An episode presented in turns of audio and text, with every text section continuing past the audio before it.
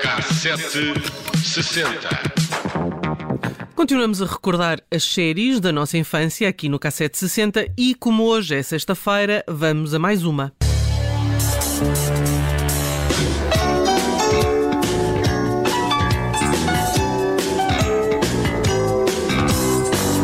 Música do genérico não é difícil, pois não? Ah, é, É o o Alf.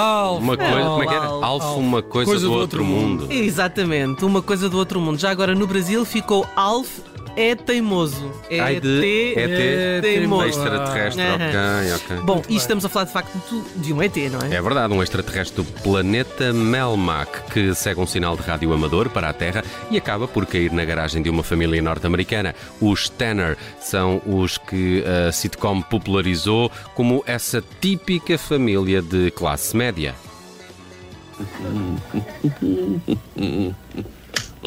Hi, Grandma. Oh, my God! Have a seat. Os Tanner não sabem o que fazer com Alf, mas começam por escondê-lo porque há uma Alien Task Force do Exército que procura extraterrestres. Alf vai ficando e, claro, torna-se aos poucos um membro da família, embora haja tensões constantes, sobretudo com o pai, Willy. Alf sente saudades de casa, mas eh, nenhuma das tentativas de compor a nave surte efeito, até que os espectadores ficam a saber que Alf também não tem para onde regressar. Bombas nucleares destruíram o planeta, apesar de nos primeiros episódios Alf ter contado que Melmac explodiu porque eh, um- por causa de uma sobrecarga elétrica quando todos os habitantes decidiram ligar o secador ao mesmo tempo. Ah, foi abaixo o quadro então. Foi abaixo o quadro. Ok. A componente de ficção científica é normalizada e os espectadores são direcionados mais para o humor do que para outra coisa qualquer. A série original teve 102 episódios, nos quais Alf aprende sobre a cultura da Terra e faz novos amigos, incluindo o irmão de Willy, a mãe de Kate, uns vizinhos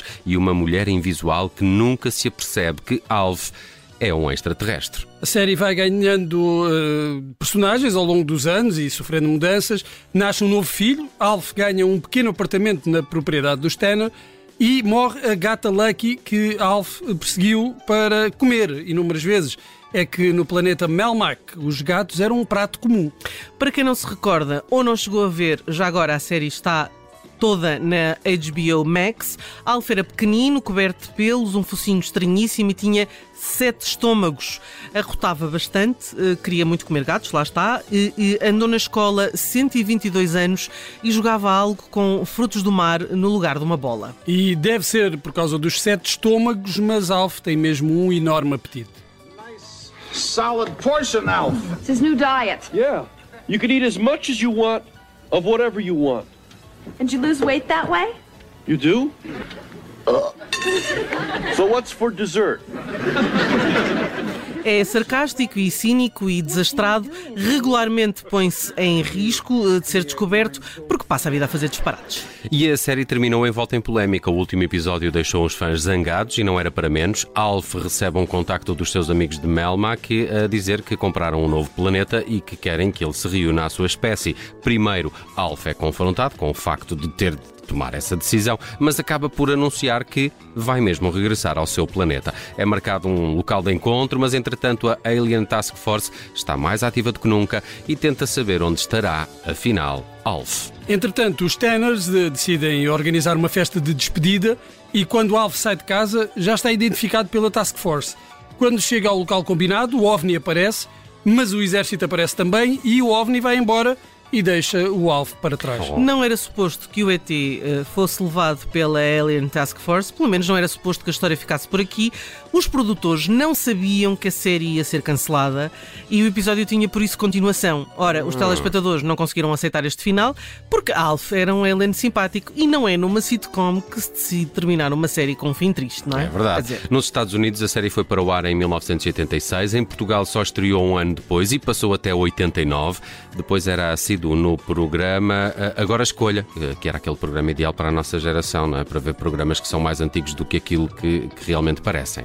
Voltando àquele final, em 1996 a ABC ofereceu ao criador Paul Fusco uma forma de encerrar a história com um filme para televisão chamado Project Alf, com a participação de Martin Sheen. O filme mostra Alpha escapar de uma base militar. Os cientistas, que se mostravam simpáticos, estavam a tentar expô-lo ao mundo. Em agosto de 2018 foi anunciada uma nova série de Alf, mas até agora não estreou. A ideia era começar com o Alfa ser levado pelo exército, enquanto a família seguia a Task Force para o salvar, que era para dar aos fãs o final que eles merecem. Bom, mas apressem-se, qualquer dia já não há fãs, não é? É verdade. Gostavam muito do Alf. Uh, era à tarde, não era? Normalmente. Não, não, não era, à noite. Era à noite. Era à noite. Então já apanhei a fase em que estava à tarde. De- Ou estou a confundir com aquelas séries Não, todas apanhaste no. Agora Escolha. Se calhar, Escolha. se calhar. Eu também vi mais no Agora Escolha. Estava aqui a ler uma coisa curiosa. O, o- o compositor desta música que estamos aqui a ouvir em, em fundo uh, chama-se Alf Clausen. Ah, exatamente, aparecia Alf sempre no Clausen. genérico. Alf Sim. Clausen. Não Devia sei ser se da tem mesma alguma família. coisa. É verdade, é é de lá do tal planeta. Bem, na viagem pelas histórias do mundo da música deste 19 de maio, podíamos falar de alguns aniversários. Por exemplo, de Grace Jones, que completa hoje 75 anos.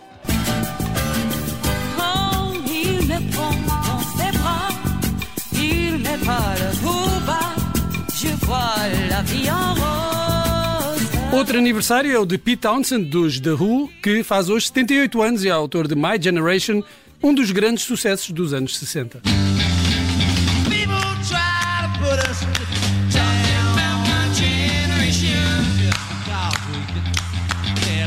Que já uma altura falamos aqui no cassete que esta música foi banida durante algum tempo porque a televisão pública britânica achava que hum, eh, estava a gozar com os gagos por causa daquela Ah, do já- já disso, não sei, eh, não sei se foi aqui E foi banida durante 60. algum tempo por causa disso. Enfim.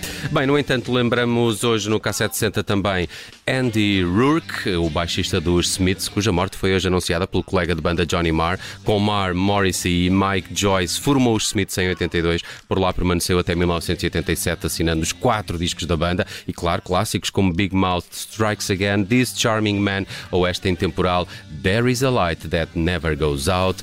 Andy Rourke tinha 59 anos, não sobreviveu a um cancro no pâncreas.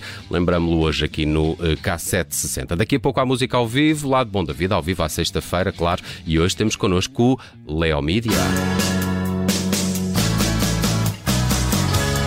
Take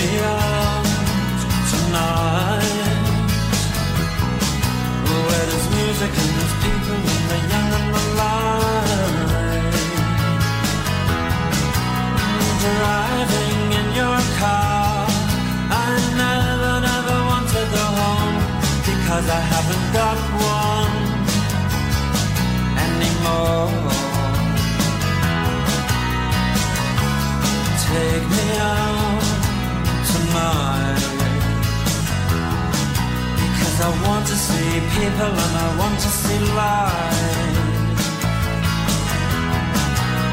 Driving in your car. Oh please don't drop me home Because it's not my home, it's their home and I'm welcome no more.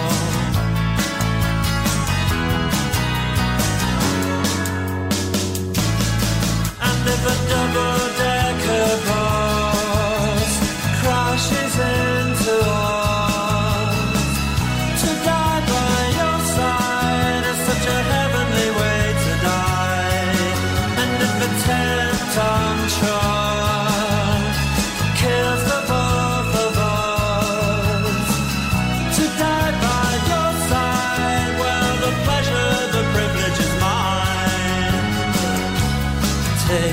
out tonight. Take me anywhere. I don't care, I don't care, I don't care. And in the dark and underpass, I thought, oh God, my chance has come at last. But then a strange fear gripped me, and I just couldn't ask. Take